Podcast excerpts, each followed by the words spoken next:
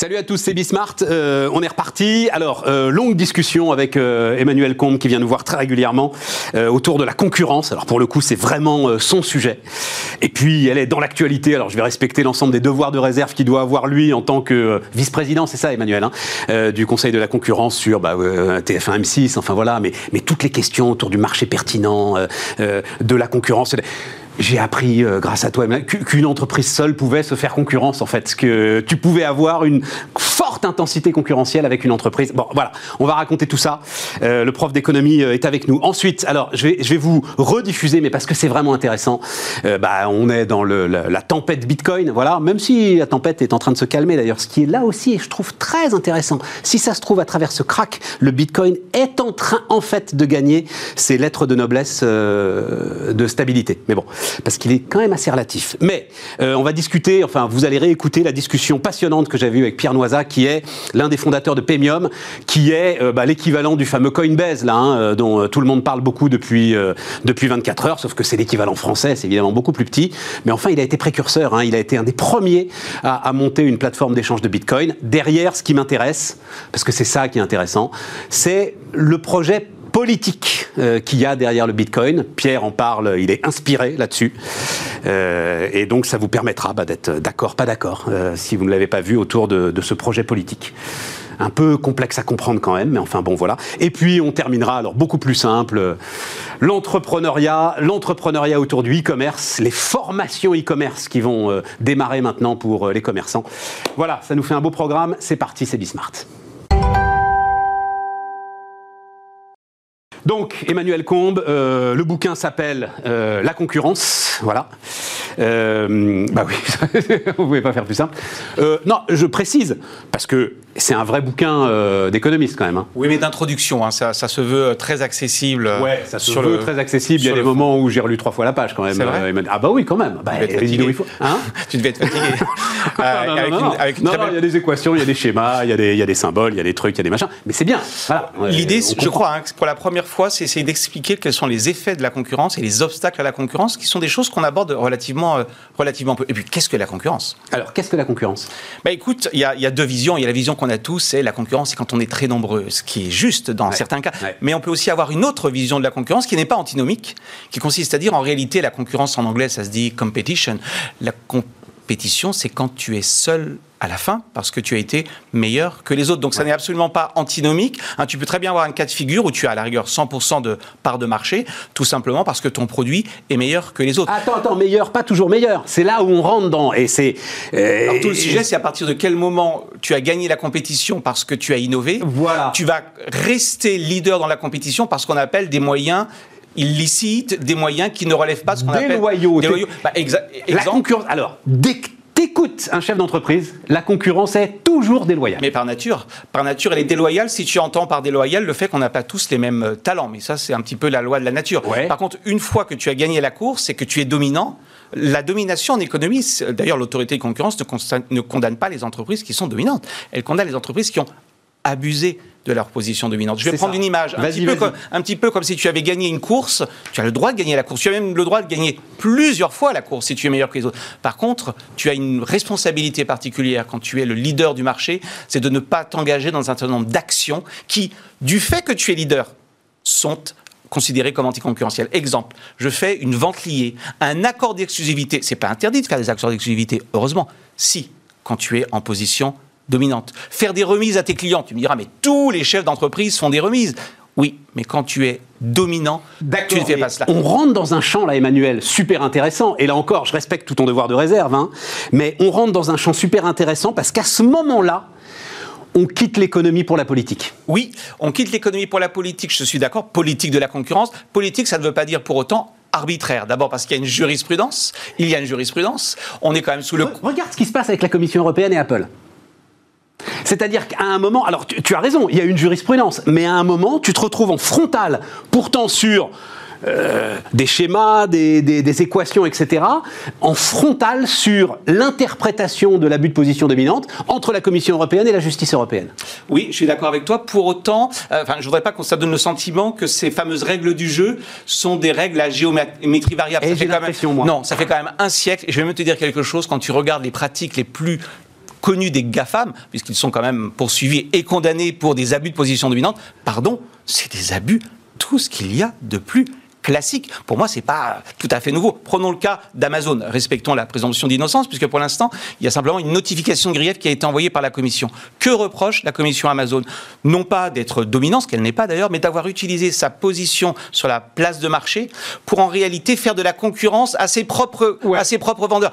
Bah, excuse-moi, soit tu es dans la posture dans laquelle tu prends la Commission et tu les laisses vivre, mais tu peux pas être des deux côtés. Ça, c'est indéfendable. C'est des pratiques. Ça, c'est indéfendable. Parlons d'Apple, parce qu'on va, on va, on va aller sur euh, ce qui va être passionnant là sur le dossier euh, TF1 M6 par exemple, c'est le marché pertinent.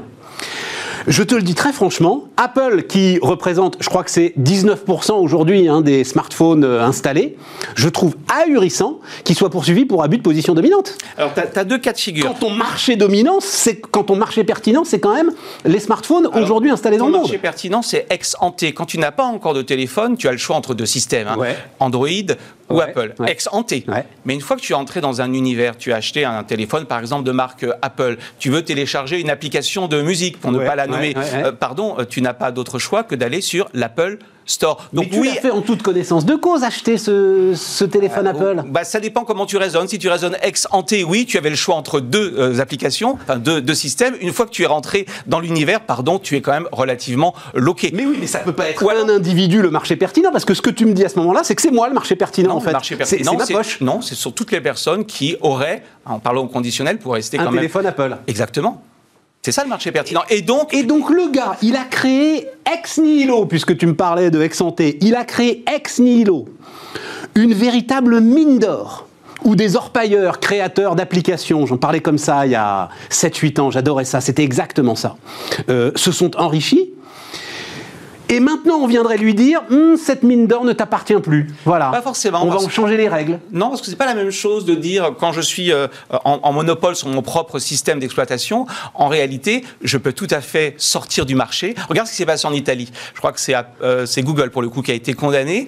Elle refusait de mettre dans son magasin d'applications l'application de son concurrent, euh, je sais, plus le nom de l'entreprise, qui servait à la mobilité des, des, voitures. Tout simplement parce qu'elle a peur que ça fasse de l'ombre à quoi? À Google En, réalité, tu deviens en quelque sorte le gendarme de ton propre. Bah, en réalité, tu deviens ton. tu es le gendarme de ton. Tu deviens ton régulateur privé. Tu deviens le régulateur privé. Mais oui, mais le régulateur privé euh, d'un, enfin, sur un seul segment de ce marché des smartphones. Sauf que, une fois, je reviens à mon, à mon point de départ, dans, le cas, dans, le cas, de l'Italie, 75% je crois des Italiens ont, Android, bah, tu peux considérer que là, pour le coup... Euh, donc ça dépend si tu te situes ex-ante ou ex-post. Parce que ex-post, excuse-moi, une fois que tu, as, que tu es rentré dans l'univers, tu es quand même relativement loqué. On va le dire autrement. Non, mais c'est ça qui est... Attends, euh, parce que c'est ça qui est passionnant, Emmanuel. Comme tout en économie. C'est qu'en fait, les équations sont là pour ouvrir un champ de débat absolument passionnant. Mais Nicolas, c'est pas nouveau, pardon. Nespresso a inventé la, machine à café. Pour autant, a-t-elle le droit de ne pas rendre les les capsules de ses concurrents compatibles avec sa machine? C'est le même sujet. L'autorité de la concurrence a estimé que, au motif que tu avais inventé une machine géniale, tu n'as pas le droit pour autant, hein, ça, ça, outrepasse ton pouvoir, que dans réalité de. Bah, non mais j'ai adoré ce dossier parce qu'en l'occurrence, celui qui a contesté euh, le premier euh, Nespresso, c'est pas le petit innovateur dans son coin qui était, comme tu le décris très justement, par exemple bloqué sur la marketplace d'Amazon. Non, c'est Mondelez, c'est le roi mondial du café, qui en fait a une position beaucoup plus puissante que celle mais pas sur de le marché, Mais pas sur le marché des cafetières. Ah tu vois, tu peux pas. Je me suis dit, mon Dieu, je comprends plus rien à ce sujet. Non, il faut que tu dises, il faut que tu distingues l'écosystème de base qui est en, tu es en monopole sur ton propre système, et ensuite tu dois avoir une concurrence pour tous les produits complémentaires. Ah, ah, sinon, c'est logique.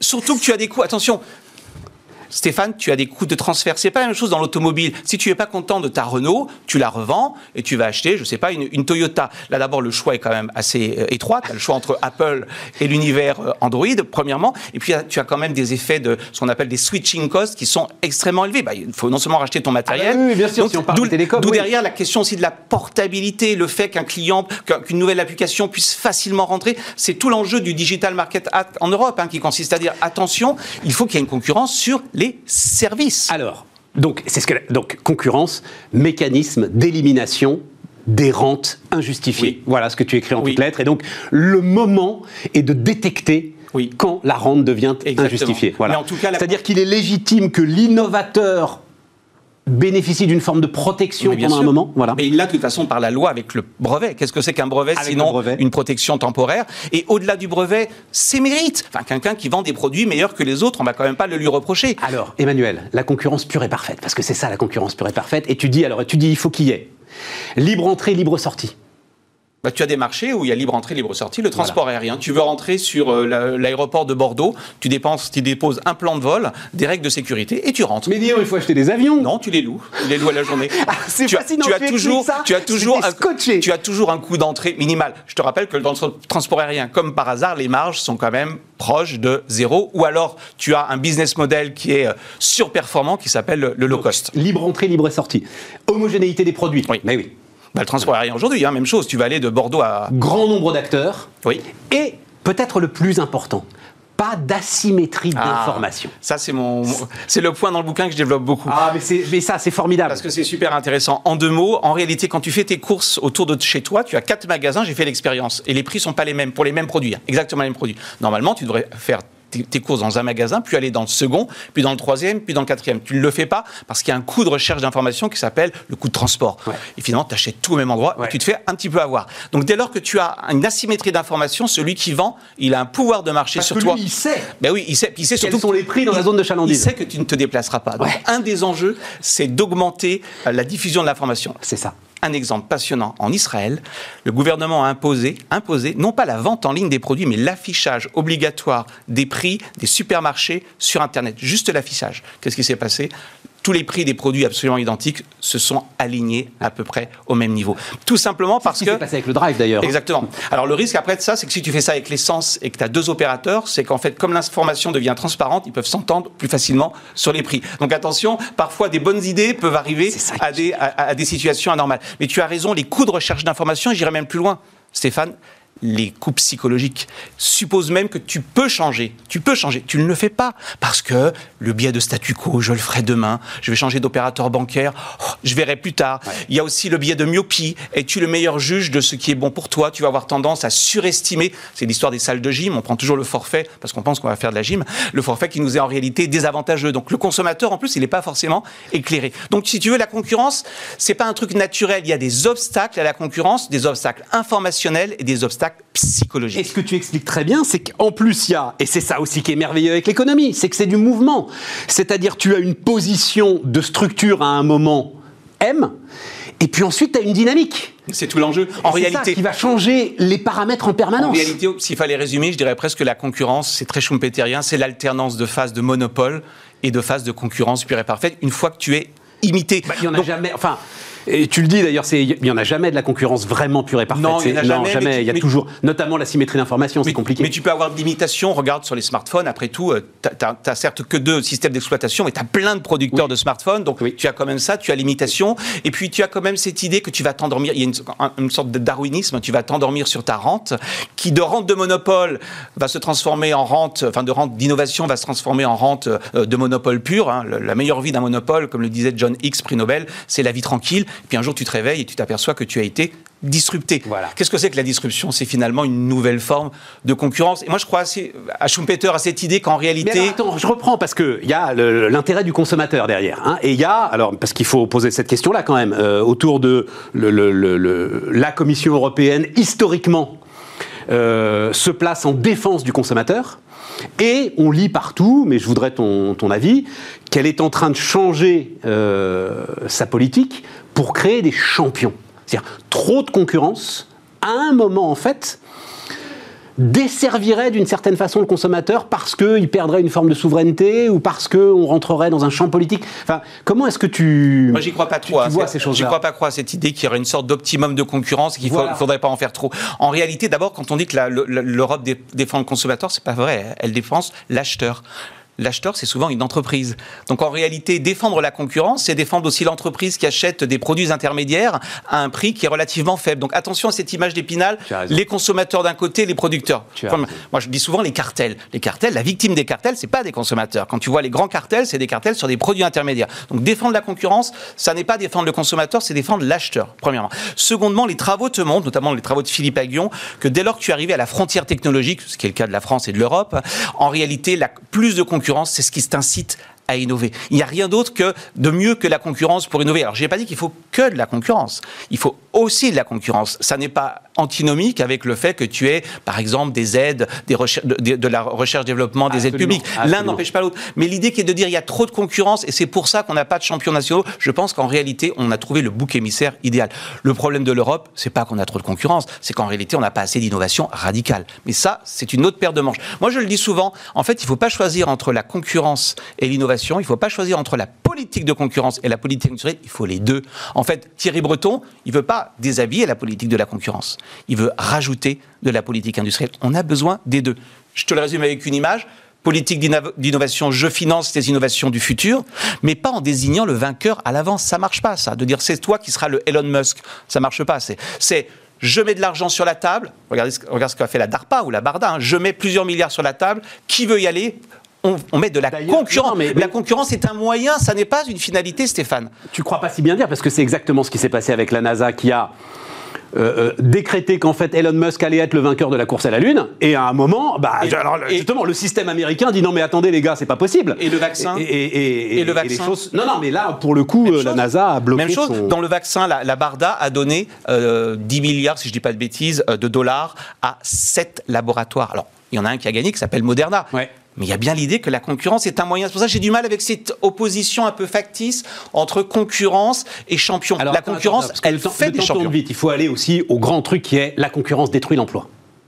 Alors, c'est en effet l'image qu'on a tous spontanément. Elle n'est pas fausse, mais elle n'est pas juste non plus forcément que la concurrence détruit l'emploi, puisque un nouvel entrant va prendre la place de celui qui était euh, déjà là. Sauf qu'on oublie les effets euh, indirects. Premier effet indirect, celui l'entreprise installée licencie, mais celui qui rentre il embauche, premièrement. Sauf s'il est en Chine. C'est vrai. Et puis celui qui rentre, en général, il est plus efficace, sinon il ne serait pas rentré. Comme il est plus efficace, il y a un effet en économie, il baisse les prix. Comme il baisse les prix, ça augmente les quantités. Bah, tu regardes ce qui s'est passé dans le transport aérien. Il y a eu un choc que personne ne soupçonne, qui s'appelle le low cost. C'est un choc d'une violence absolue. Hein. Tu regardes le nombre d'emplois dans l'écosystème du transport aérien, 1996, ouverture du ciel, et tu reviens en 2016, ça n'a pas bouger. Donc attention, tu as les effets directs non, non, mais attends, et tu as les effets indirects. tu dis l'emploi direct dans le transport aérien est resté quasi stable, mais comme tu as eu baisse des coûts, j'allais y venir. Il y a plus d'argent pour le tourisme. Exactement. Et en fait, qui a gagné de l'emploi? Les restaurateurs, les hôteliers. Tu sais, l'économie, c'est l'art du visible et de l'invisible. Hein. J'aime bien cette formule-là. Donc attention, ceci étant. Frédéric Bastiat, ceux qui se voient, ceux qui ne se voient pas. Ouais. Ceci étant, Stéphane, ça veut dire aussi que la concurrence, pour moi, là je fais un peu de politique, elle n'est acceptable qu'à partir du moment où il y a de la sécurité sur les personnes. La concurrence, c'est de la turbulence. C'est des personnes qui vont perdre leur emploi. Mais ce qui est grave, c'est pas de perdre son emploi, c'est de ne pas en trouver un autre. Donc pour moi, pas de concurrence sur le marché des produits si de l'autre côté, il n'y a pas un système un peu à la suédoise de flexi sécurité. Sinon, la concurrence n'est pas acceptable socialement. Où on rentre, mais alors je savais que de toute façon on n'aurait pas assez de temps, mais c'est vrai que ce qui est très intéressant, si je prends l'exemple de euh, l'industrie chinoise et euh, de l'industrie usine du monde, c'est qu'effectivement derrière c'est des gains de pouvoir d'achat considérables pour les consommateurs européens, pour les consommateurs français, donc des transferts vers d'autres activités. Simplement, tu perds des emplois industriels pour gagner des emplois de service. Exactement. Et là, c'est la qualité d'emploi qui est pas la même. Voilà, ce que les Américains appellent les union jobs, c'est-à-dire que à un moment, effectivement, là, tu as une distorsion euh, qui fait que bah, c'est là où la régulation doit euh, entrer en, en Exactement. Ligne de compte. Et dès lors que tu es victime de concurrence déloyale, pour revenir sur la Chine, là, ça a un sens le terme de concurrence déloyale. C'est la lutte contre les subventions euh, publiques. Hein. tu sais que Thierry Breton veut légiférer sur ce point. C'est également la lutte contre les pratiques de dumping. Donc attention, la concurrence, ce que je voudrais, c'est un message important. C'est pas, c'est pas la, guerre de tous contre tous sans règles du jeu. D'abord, la concurrence, c'est des règles du jeu. Hein, le same level playing field. Et secondement, et j'insiste vraiment là-dessus, Stéphane, ça n'est acceptable pour moi que dès lors qu'il y a un système social extrêmement généreux qui favorise les transitions. Je vais le dire autrement. Ça me gêne parfois quand on dit la concurrence, c'est le modèle anglo-saxon. Non, il y a deux modèles. Il y a le modèle anglo-saxon, où tu te débrouilles, et puis il y a le modèle des pays nordiques. Dans les pays du Nord, il y a beaucoup de concurrence. Ce sont des pays extrêmement riches, justement parce qu'il y a beaucoup de concurrence, ce qui n'exclut pas tout ce système de flexi-sécurité. Protégeons les personnes plutôt que les emplois. Donc attention, la concurrence, elle n'est pas désincarnée, elle s'inscrit dans un écosystème et tu peux peux pas demander aux gens euh, de mettre plus de concurrence si de l'autre côté tu leur dis pas qu'il y a un minimum de sécurité. Alors je veux finir avec un chiffre dingue. Je sais que j'ai suivi le secteur de télécom, je connaissais pas ce chiffre. Donc l'arrivée de Free, télécom, a rendu 4 milliards et demi d'euros aux consommateurs sur la période 2012-2014. Oui, 4 milliards et demi d'euros. Non, non, mais c'est un plan de relance, 4 milliards et demi d'euros sur deux ans. C'est Montebourg, je crois, qui avait dit à l'époque euh, que la plus grande, celui qui avait fait le plus pour le pouvoir d'achat, c'était l'entrée de l'entrée de Free, Mobile. Mais c'est assez logique. On, on revient à ce qu'on voit et ce qu'on voit pas. Tu as gagné en moyenne 5 à 6 euros sur ton forfait. Alors tu pourrais me dire 6 euros par mois, ben 6 fois 12 mois déjà, ça fait 70 euros. Et tu multiplies par le nombre de personnes qui ont un abonnement de téléphone portable. On revient toujours sur cette idée, le visible et l'invisible. On a l'impression que c'est rien. En réalité, c'est phénoménal. Le gain de pouvoir d'achat de la Chine, ça a été fait sur les États-Unis par Xavier Jaravel. On arrive, je crois, à 1000 ou 1200 dollars par an par ménage. Alors tu, tu, donnes, tu donnes un chiffre. Alors justement, bon, euh, mais on a euh, deux minutes parce que chaque emploi détruit amène un gain de pouvoir d'achat aux États-unis 400 000 dollars. Mais c'est 400 000 dollars sur, sur quoi? Sur sur l'année par an. par an? Mais oui. Mais oui, mais bien sûr, mais bien sûr. Et, mais tu vois, tout ça on le voit mais C'est la qualité des produits. tu vois, c'est en, gros l'image de Patrick Artus. Euh, euh, on a vidé les campagnes pour pour euh, remplir les usines. Maintenant, on vide les usines pour remplir les McDonald's. C'est-à-dire la qualité d'emploi est pas la même. Sans doute, sans doute. Là, tu, là, un sujet. là tu abordes le vrai sujet. c'est ça. Mais, mais, ça va pas être, à mon avis, un débat sur la quantité d'emploi. Non, sur la qualité. sur la qualité, ben oui, mais derrière, c'est vrai. C'est les gilets jaunes. C'est-à-dire derrière, ce sont les salaires. Derrière, c'est les gains de productivité. Derrière, c'est l'innovation possible. Oui, mais à ce moment-là, tu peux aussi tomber dans l'autre monde. Prenons le le contrefactuel, le monde, euh, l'autre monde, c'est un monde qui serait donc plus fermé, où tu n'aurais pas les gains de pouvoir d'achat, tu aurais tendance quand même à t'endormir sur ton marché, tu vois. Évidemment. Ah non, non, mais évidemment. Donc attention, enfin, j'entends ton point, hein, qui est de dire il y a un problème de qualité de l'emploi plus que de quantité. Tu as raison, et je l'aborde dans le livre d'ailleurs. Oui, oui ah, non, non, mais tu, tu, tu l'abordes parfaitement. Euh, bon ben voilà, on, a fait le tour. Hein. Euh, euh, on, a, à peu près, on a à peu près tout vu. François Lévesque qui est venu nous voir, l'économiste, qui a écrit un bouquin très intéressant sur les entreprises hyper puissantes. Juste en conclusion, il dit c'est quand même la concurrence, les mécanismes de concurrence qui amènent aujourd'hui cette hyper-domination ah d'un certain nombre d'entreprises. Ça n'est pas antinomique. Voilà. Ça n'est pas antinomique. Simplement, il faut assurer que le jeu reste toujours ouvert. Personne ne reproche à Google d'avoir 92% de part de marché sur son moteur de recherche. Par contre, quand on a 92% de part de marché, il y a un certain nombre de pratiques. Donc tu vois, il y a toujours cette idée que la concurrence, c'est des règles. La concurrence s'inscrit dans un cadre. Tu sais, c'est comme au foot. Hein. Tu joues pas au football sans un arbitre et sans des règles du jeu. Bah, c'est exactement la même chose en économie. Donc moi, je crois beaucoup au couple marché-régulateur parce que l'un ne va pas Attention, le régulateur, le régulateur doit pas jouer à la place des joueurs mais il doit sortir le carton rouge lorsque c'est nécessaire. Avec TF1 M6, ça m'intéresse énormément. Le, marché pertinent, voilà, on va retomber sur le marché pertinent. Ça va être un magnifique sujet. Euh, le Bitcoin, donc euh, maintenant, les amis, euh, et, le, le, fondateur de la première plateforme d'échange de Bitcoin en France, c'était il y a des années, qui était venu nous, nous voir au mois de février dernier. Et on démarre donc avec le Bitcoin. Pierre Noisa est avec nous. Bonjour Pierre Noisa. Bonjour Stéphane. Alors, entrepreneur de la première heure du Bitcoin, Pierre. On peut dire ça, puisque c'est en 2011 que nous avons démarré Pemium et euh, on était parmi les toutes premières plateformes à proposer euh, d'acheter et de vendre du Bitcoin euh, sur un site internet à l'époque. Donc vous êtes multimillionnaire, Pierre? Euh, alors, je ne parle pas de mes finances personnelles, mais vous savez que, que, bah, c'est.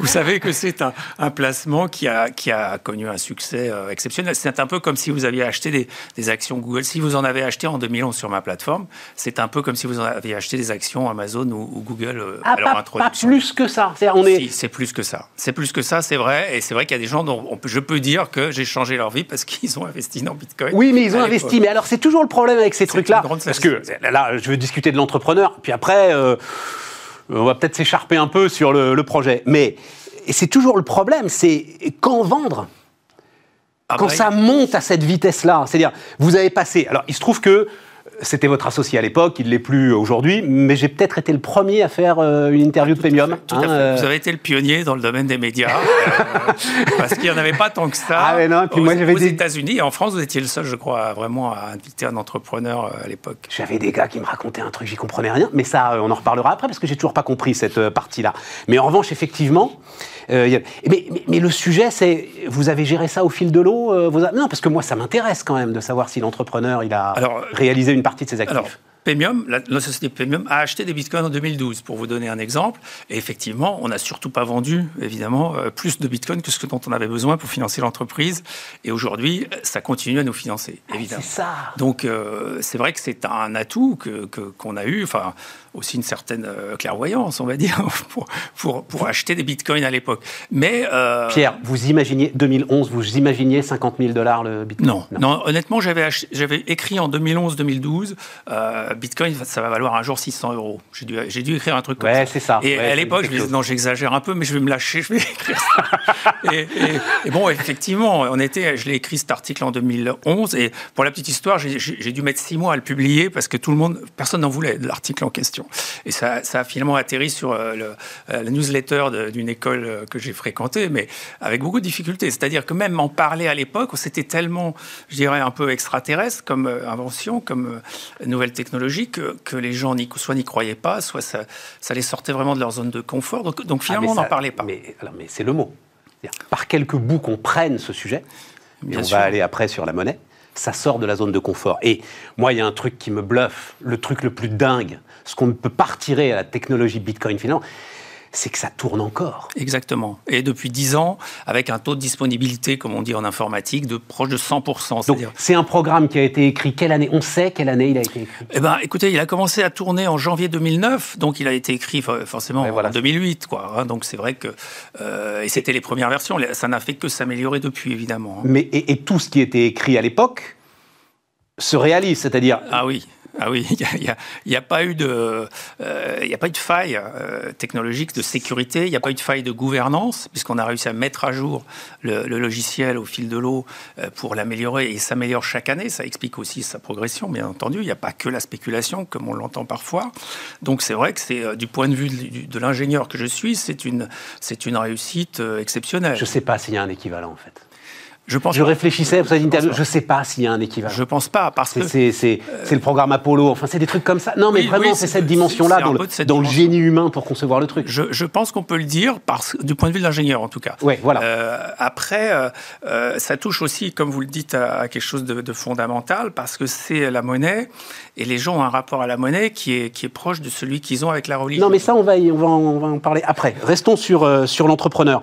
Par rapport aux autres cryptos, Bitcoin, enfin, est-ce que ça a une place particulière, un protocole particulier? Oui, tout à fait. Parce que les autres cryptos, si vous voulez, moi je les ai vus arriver forcément, puisque en 2011, il n'y avait que Bitcoin. Alors on a vu arriver Litecoin, par exemple, qui est un pur clone de Bitcoin, euh, qui s'est positionné, si vous voulez. Alors, le problème des altcoins, c'est qu'il y a des fausses promesses derrière. Alors par exemple, Litecoin, dont je peux parler, euh, sa promesse dit Bitcoin c'est l'or et nous on va être l'argent. Vous voyez, quelque chose comme ça. Donc, euh, sauf ce qui veut vraiment rien dire. Veut rien dire parce qu'on ne peut pas transposer l'aspect étalon monétaire de Bitcoin Bitcoin, dans les monnaies métalliques, euh, il y, a des analogies, bien entendu, parce que Bitcoin est aussi conçu comme un étalon monétaire. Il y a même des gens qui ont écrit des livres sur Bitcoin ah, mais monétaire.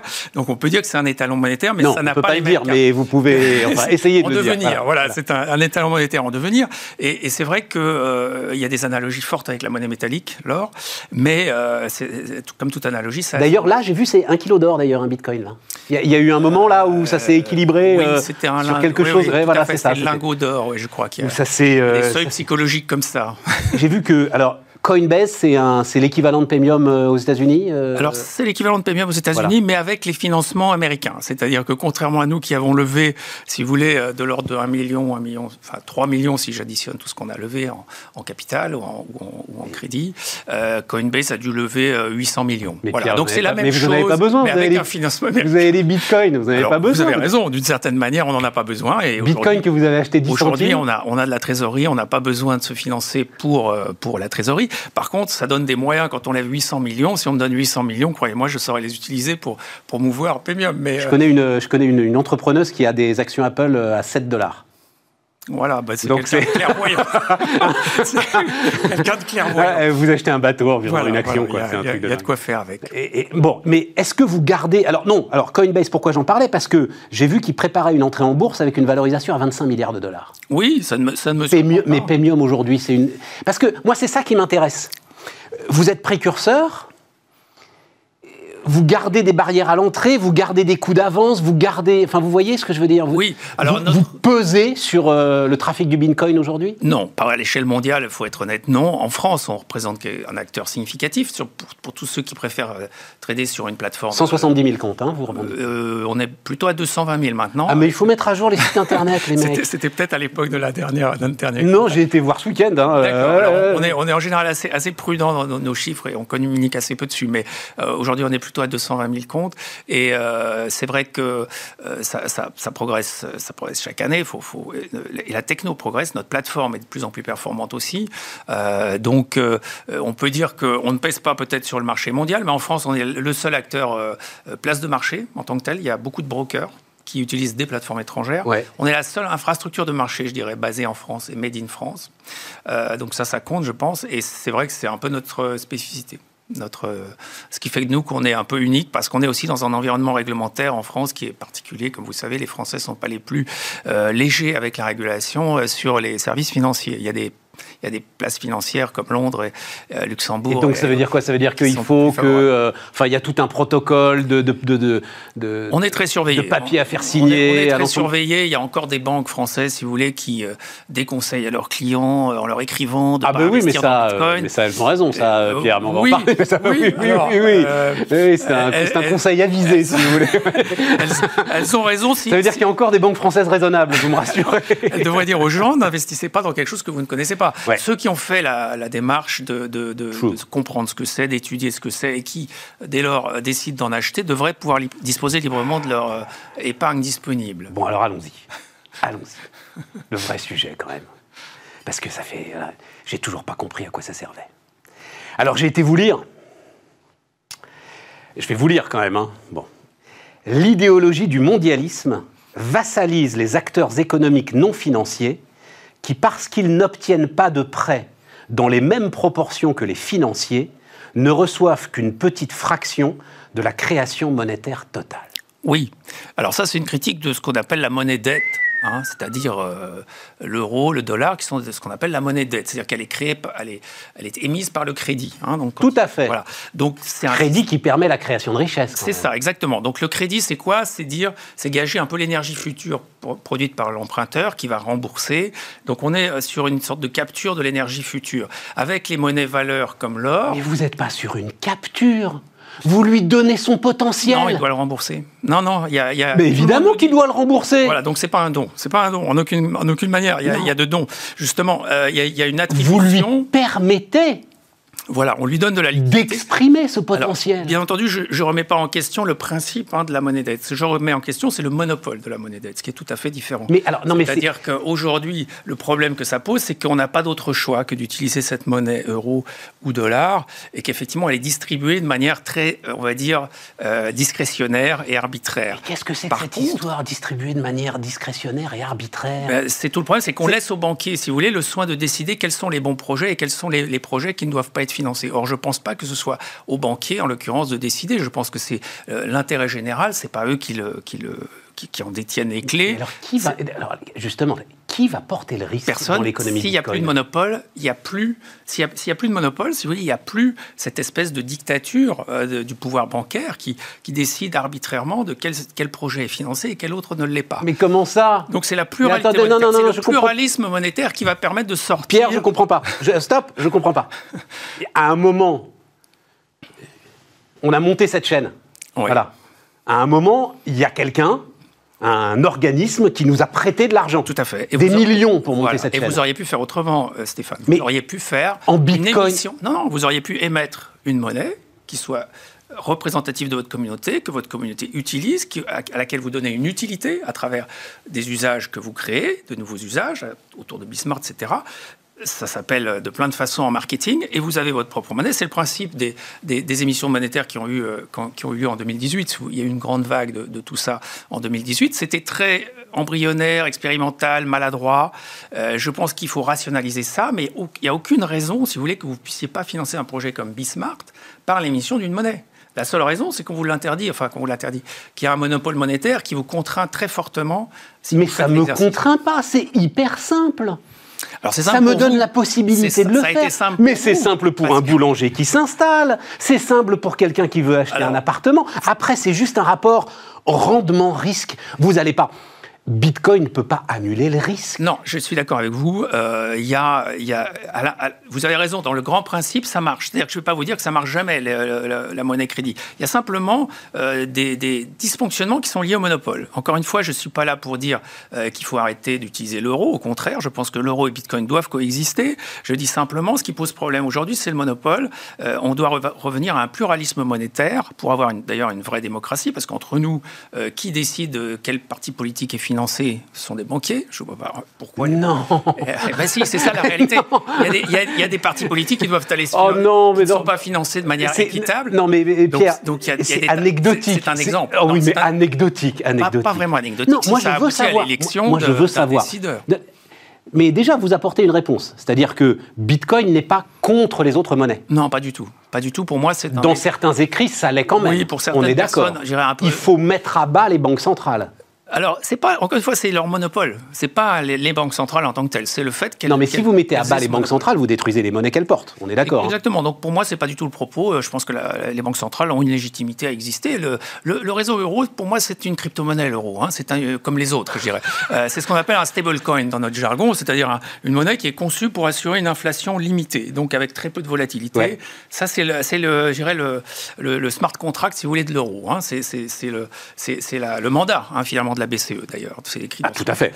donc, donc, elle a une utilité. Les stablecoins ont une utilité, tout à fait. Euh, c'est légitime, c'est utile. Mais euh, Bitcoin a une autre utilité, qui est celle de service d'étalon monétaire. Donc, effectivement, en ce moment, par exemple, de révéler la dilution de l'euro avec la création monétaire massive qui a lieu, qui explique la montée du Bitcoin, ce que moi j'explique comme la baisse de, de la valeur de l'euro, puisque je vois Bitcoin comme un étalon monétaire. Mais appuyé sur quoi? Sur un réseau qui est un réseau mondial. Euh, c'est comme, si, comme la, même question. Je lis effectivement le, le, dollar et tout, cette, euh, euh, cette monnaie qui ne repose sur rien. Et si, 200 ans d'histoire, 2000 ans d'histoire monétaire, lever des impôts, la force d'un État, la force publique, les patrimoines publics. en France, 2000, 3000, 5000 milliards de patrimoine public. Aux États-Unis, je ne veux même pas chiffrer ça. bon, ben voilà, c'est c'est du sous-jacent, comme on dit, c'est du collatéral. Voilà. Euh, alors, Bitcoin repose sur quoi? Alors, Bitcoin, c'est euh, clairement un réseau. C'est d'abord un réseau, donc un réseau informatique, c'est des machines, c'est du logiciel, c'est des gens. C'est exactement comme Facebook, si vous voulez.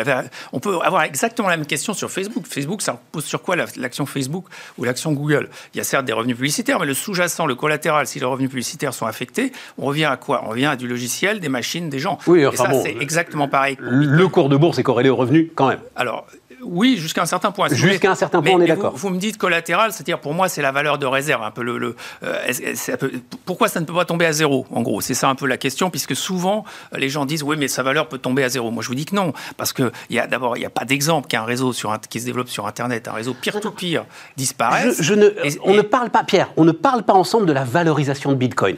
Ça, pour le coup, voilà. Et vous avez eu l'honnêteté de le reconnaître. C'est pas mon sujet. Hmm. Mon sujet, c'est qui va porter le risque? Qui, à un moment? Va, Le crédit, encore une fois, c'est le vecteur de la création de richesse. Voilà, on va le dire comme ça. C'est un vecteur. C'est un vecteur. vecteur. Qui porte le risque pour Bitcoin? Les gars vont se comporter comme des banquiers. Comment voudriez-vous qu'ils se comportent autrement? Oui, tout à, fait. Le risque, c'est vous qui le portez. Vous êtes votre propre banquier avec Bitcoin. En fait, c'est même la, la, seule promesse de Bitcoin, c'est vous dire, vous pouvez être votre propre banque. Vous pouvez aussi faire Mais pour appel ça, il faut les ces bitcoins pour être mon... Bien sûr, il faut les échanger, il faut les gagner, il faut vous faire payer en bitcoin par votre employeur, il faut vendre quelque chose contre des bitcoins, il faut peut-être acheter des bitcoins avec des euros, pourquoi pas. Ça, ça c'est ce qu'on permet sur Payments. Mais donc, mais donc c'est enfin, c'est pire que l'héritage. C'est-à-dire, c'est non, c'est comme l'argent va à l'argent. c'est ce, ce, que je vous disais, c'est comme l'or. Vous pouvez avoir de l'or, euh, de l'or investissement, vous pouvez avoir un lingot, vous pouvez avoir de. de mais comment je pars de rien à ce moment-là avec Bitcoin?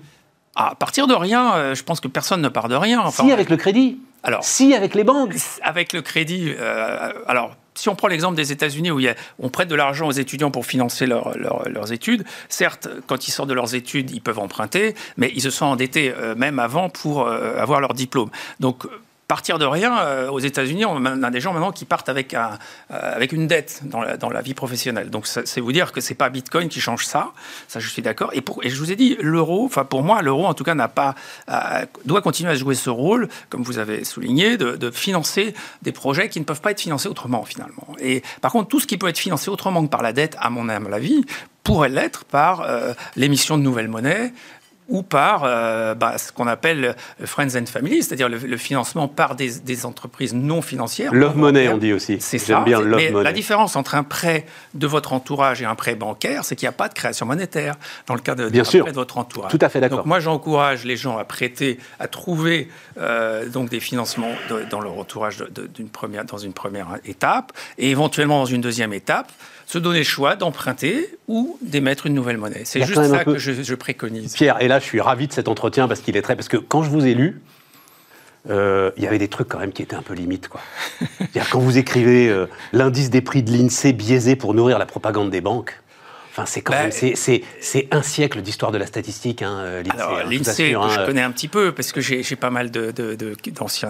De, non, non, je comprends. C'est l'histoire de l'immobilier que vous allez mettre dedans. Mais, non, non, c'est l'inflation. Si vous voulez, à partir du moment où on dit euh, le charter de la, BCE, c'est de, de, faire un stablecoin donc qui, qui, qui, qui maintient l'inflation dans tel dans tel euh, pourcentage. Ouais, la, question devient, la question devient comment je calcule l'inflation. Vous êtes d'accord? Ah, Oui, tout à fait. Non, non, Or, ce calcul-là n'a rien de transparent et, et relève de l'arbitraire total. C'est-à-dire que si vous intégrez. Oui, mais justement, sur le logement, vous dire. Vous savez, non, non, mais on va pas partir là-dessus. Que, je, je voulais juste rendre hommage à un siècle d'études statistiques en France ah non, mais ça qui font de l'INSEE sans doute l'outil le plus performant du monde. très bons statisticiens. Et pas un instant ils accepteraient de vendre pour une poignée de lentilles aux banquiers un nonce de leur science statistique. Voilà. Euh, je, suis d'accord avec vous sur la qualité de leur science.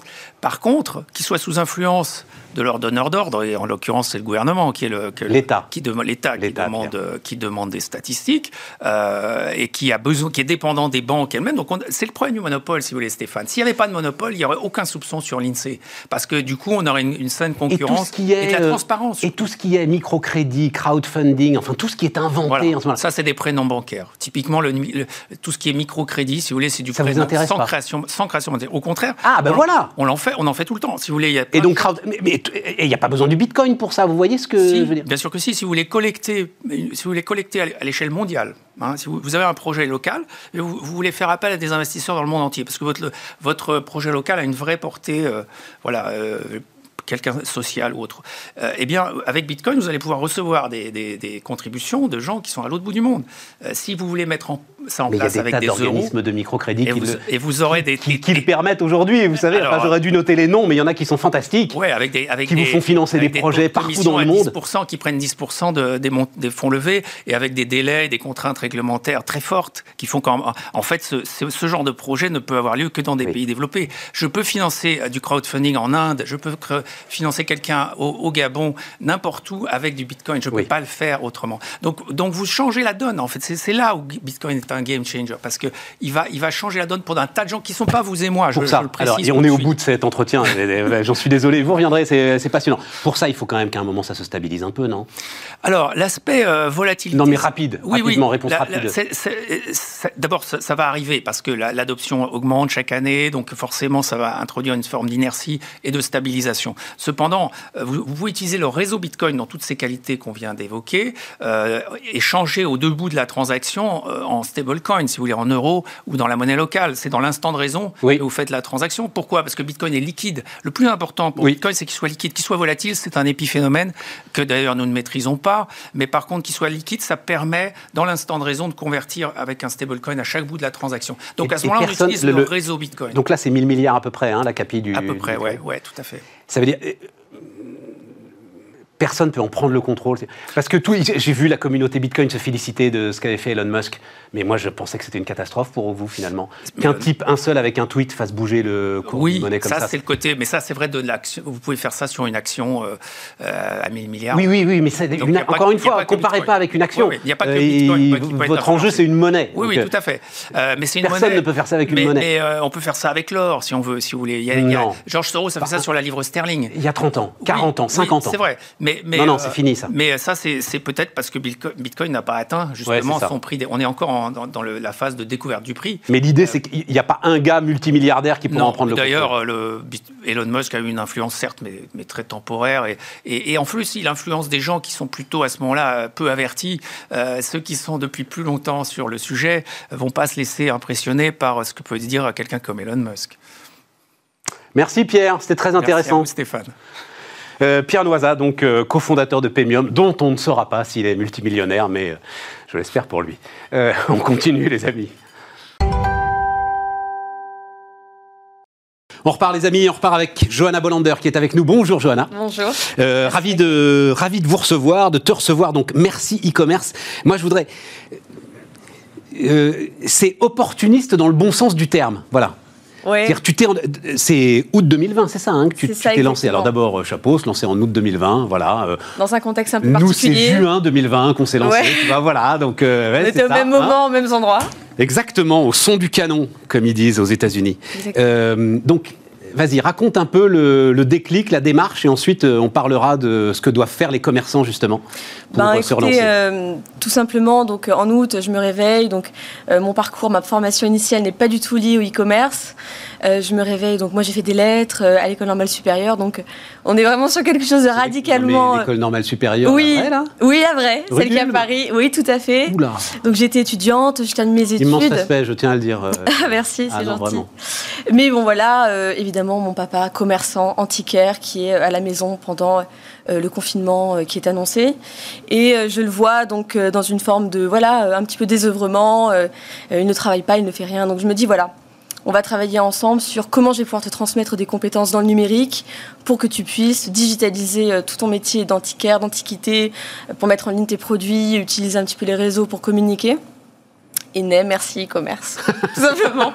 Il ne le faisait pas du tout très peu ou d'une façon un peu prudente ou en déléguant une certaine partie des tâches euh, à des, enfants, à des enfants de la famille, des cousins, voilà il considérait qu'il fallait avoir 20 ans pour faire du numérique, ce qui est voilà, la première des énormes erreurs. Oui, voilà, on que c'est un préjugé, la difficulté, voilà, le niveau de difficulté qui est un frein et un, petit préjugé, alors qu'en réalité, on est sur des pratiques et des techniques assez simples, euh, assez, euh, voilà, assez, assez euh, même assez ludiques, assez. Non, non, mais attends, on va, y aller dans le détail, mais entre aider papa.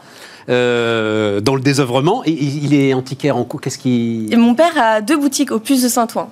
Donc j'ai un fort attachement en fait à, l'antiquité. Des meubles, des, meubles, de l'art déco, l'art déco, l'art déco, fait, art déco avec évidemment toute une entrée euh, un peu fine, euh, des objets qui vont être tendance. Donc il y a du nordique, du scandinave en ce moment. Bon voilà. Vous connaissez peut-être que vous faites un tour par là-bas Non, non, non, non, non, pas du tout. Non, non, non, non, non ça m'intéresse, tout m'intéresse. À, à, partir du moment où c'est spécifique, oui, ça devient. Mon entrée a été un peu euh, singulière. Donc, euh, d'ailleurs, on a très bonne relation avec le marché Opus, puisque je suis assez présente dans le marché pour conseiller des marchands, exact. Enfin, voilà, et, un peu mener un peu mon, mon combat euh, là-bas. C'est aux antipodes. On a l'impression donc e-commerce, digital, BIM, Alibaba, Amazon marché opus, on a l'impression des deux extrêmes du commerce, en fait. C'est vrai. Tout à fait. Mais voilà, c'est des extrêmes qui aujourd'hui ont leur place et euh, le digital a apporté beaucoup de valeur euh, à la proximité. Hein, quoi qu'on qu'on puisse aujourd'hui constater, ça va redynamiser toute une partie de cette activité-là. Et le marché opus lui-même s'est énormément mobilisé pendant la période de confinement, puisqu'il a dû fermer. Pour vous donner cet exemple-là, donc le marché opus n'était plus du tout accessible. Hein, les marchands ont dû fermer, ont dû perdre beaucoup en, en volume d'activité. Et euh, pour vous dire un peu les directeurs de marché, donc il y a quand même 1200 marchés au plus de Saint-Ouen. Donc au puces. 1200 marchés, dire 1200 boutiques. 1200 marchants, excusez-moi. 1200, marchands. Ah oui, voilà, c'est ça. Voilà, avec euh, quelques marchés très très spécifiques et dédiés à des 1200, mais oui, dit-on. Ouais, c'est beaucoup. Ouais, c'est beaucoup. Donc c'était voilà, euh, volet fermé et euh, ils ont dû organiser voilà une marketplace. Enfin beaucoup de sujets en fait digitaux et on était un petit peu associés à ça. On conseillait et on formait surtout puisque moi c'est mon entrée, la formation des publics commerciaux. 1200 marchands, ça veut dire que c'est enfin c'est des centaines de millions d'euros le chiffre d'affaires de. Ah oui, incroyable. Et puis même les loyers, donc vous savez, c'est voilà, toute une chaîne euh, de valeur qui, qui, s'écroule. Bon, mais alors donc, toi, euh, derrière, tu décides de faire une école quand même. Exactement. Donc moi, j'ai décidé de, fonder une école. Voilà, une école de formation professionnelle adulte euh, dédiée au soutien des publics commerçants. Voilà, pour leur digitalisation, pour leur approche du e-commerce et du numérique. Donc euh, concrètement, ça passe par des programmes en présentiel à mon école. Donc on est dans le dixième, on n'est pas très loin, mais on est quand même. Euh, voilà, dans le dixième, on a une très belle école qui est une ancienne industrie textile qui a été euh, reconditionnée et un petit peu. Mais pourquoi en présentiel? Parce que parce que en fait la proposition de valeur en e-learning en distanciel, voilà, on en parle beaucoup, on l'a fait évidemment, on en parle beaucoup, mais dans ce contexte-là, qui était quand même qui est assez singulier avec la crise du Covid, avec la fermeture, l'isolement, le maintien à domicile, et eh ben nous, on a décidé un petit peu de casser ces codes-là pour reproposer des salles de classe à l'ancienne, traditionnelles. Et donc, euh, je vous avoue que c'est vraiment une, sorte d'axe de succès majeur pour nous, qui est vraiment de proposer des salles de classe euh, comme on a l'habitude. Mais enfin, tu t'adresses à des commerçants qui étaient fermés évidemment dans cette Non, mais euh, qui étaient fermés, mais là qui rouvrent. Qui rouvrent. la, première des caractéristique d'un commerçant, c'est qu'il n'a pas le temps.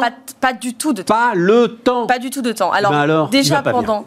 Alors pendant le confinement, il était en présentiel, donc il a pu voilà réseauter. D'accord, d'accord, d'accord. sortons du confinement. Et hors confinement. Parce que tu es parti pour 20 ans là avec ton école, enfin je bah l'espère. Et hors confinement, on a toujours nos programmes qui courent en e-learning et en distanciel. Ah, évidemment. D'accord. Tout à fait. Ok. Donc on a, on a ces trois formats qui un peu se complètent comme ça. Pendant le confinement, on avait vraiment cet axe présentiel qui a un peu surpris également hein, euh, des collègues, euh, d'autres, d'autres organismes de formation qui eux vraiment me disaient non, l'e-learning, le distanciel, c'est vraiment là que ça a développé. Et justement, nous, on n'a jamais été aussi plein avec autant de demandes. Enfin, euh, dites-vous bien, mon école, elle fait 300 mètres carrés grâce à ces deux, deux mois de, enfin, des deux, trois derniers mois de confinement présentiel. Et comment tu as trouvé tes formateurs? Ah, bah, les formateurs, tout simplement, euh, en passant voilà, des annonces pour, avoir des formateurs euh, à la fois euh, compétents dans, le, dans, le, dans les problématiques marketplace, numérique, digital, introduction au digital, nouvelles techniques, marketing, inbound, outbound, réseaux sociaux. Bon, ça c'est la partie qu'on maîtrise mieux en tant que jeune génération. Non, non, non, non, non. mais non, non, non. En plus, je, je crois pas. C'est que c'est. Mais tu me fascines, Johanna, parce que tu sortais donc de la rue d'Ulm, c'est ça Oui, euh, c'est ça. Euh, classique ou moderne euh, Moderne. Moderne, lettre moderne. donc tu es quand même aux antipodes de, des marketplaces, de Miracle, de, enfin, de je sais pas, de, de, J'ai tout appris, hein. C'est clair. J'ai tout appris par moi-même. Malheureusement, ça m'a passionné. Fatalement, je me retrouve là. si mes collègues me voient, d'ailleurs. Non, mais. Je non, les salue. Mais, oui, tout à fait. Et, c'est fantastique. Après, voilà, j'étais pas très loin de. Parce que normalement, normalement, et je suis pas très loin non plus. Oui, normalement, ton parcours, c'est être agrégé, et puis ensuite, soit tu fais de la recherche, euh, soit euh, tu es prof euh, d'abord lycée, et puis ensuite en université, enfin en fonction de, de, de, la façon dont ça se passe. Exact. Et donc c'est un switch total. Non, mais ce qui est, mais ça, c'est, c'est-à-dire quand on a les études supérieures, euh, alors surtout euh, normal sup. Certaines études. Hein, euh, on apprend à travailler. On apprend à apprendre. C'est vrai, à s'intéresser également. Et une fois qu'on, ouais, voilà. Mm, tout à fait. Et donc on est capable de devenir expert e-commerce en trois mois, quoi.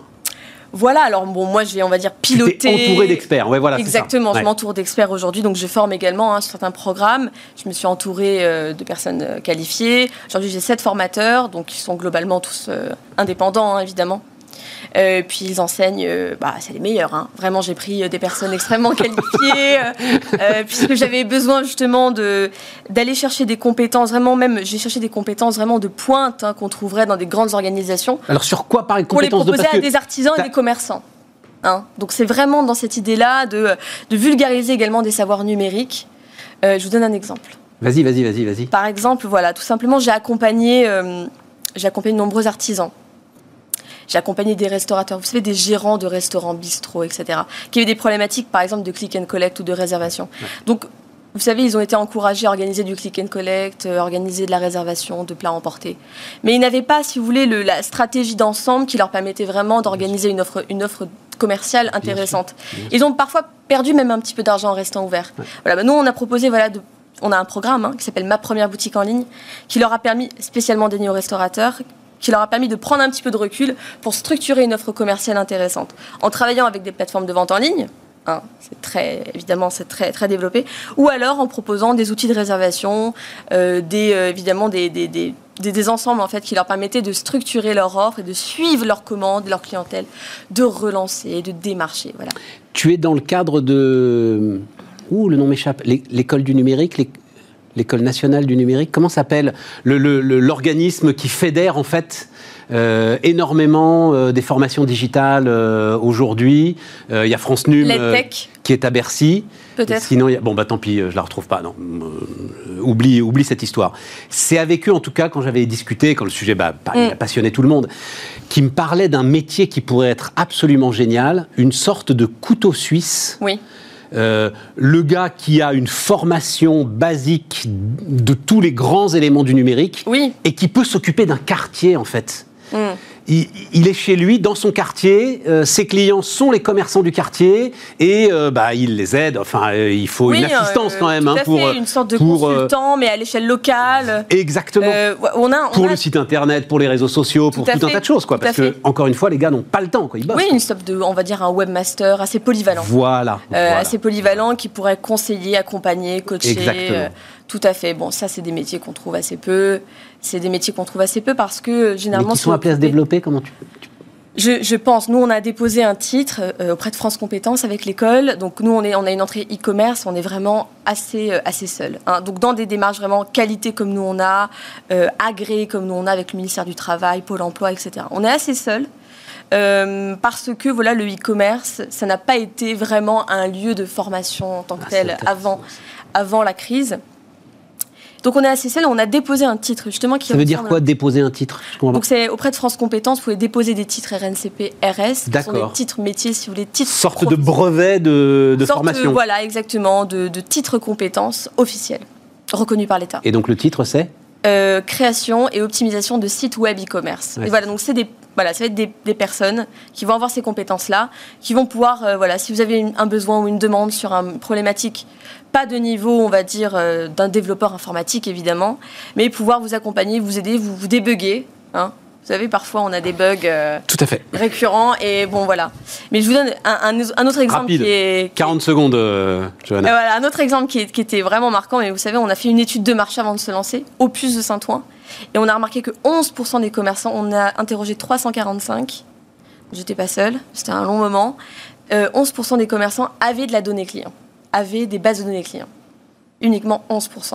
Les autres, ah oui, oui, non, mais ça, alors. Non, aucune information sur. Même pas une adresse mail, quoi. Même pas. Même pas une adresse mail. Même pas si c'était un client, euh, voilà, un touriste, un client français. Absolument. Rien, aucune information. Johanna, bravo. Merci beaucoup. Tout ça me bluffe. Johanna Bolander, donc, euh, merci e-commerce, était notre invitée sur Bismart.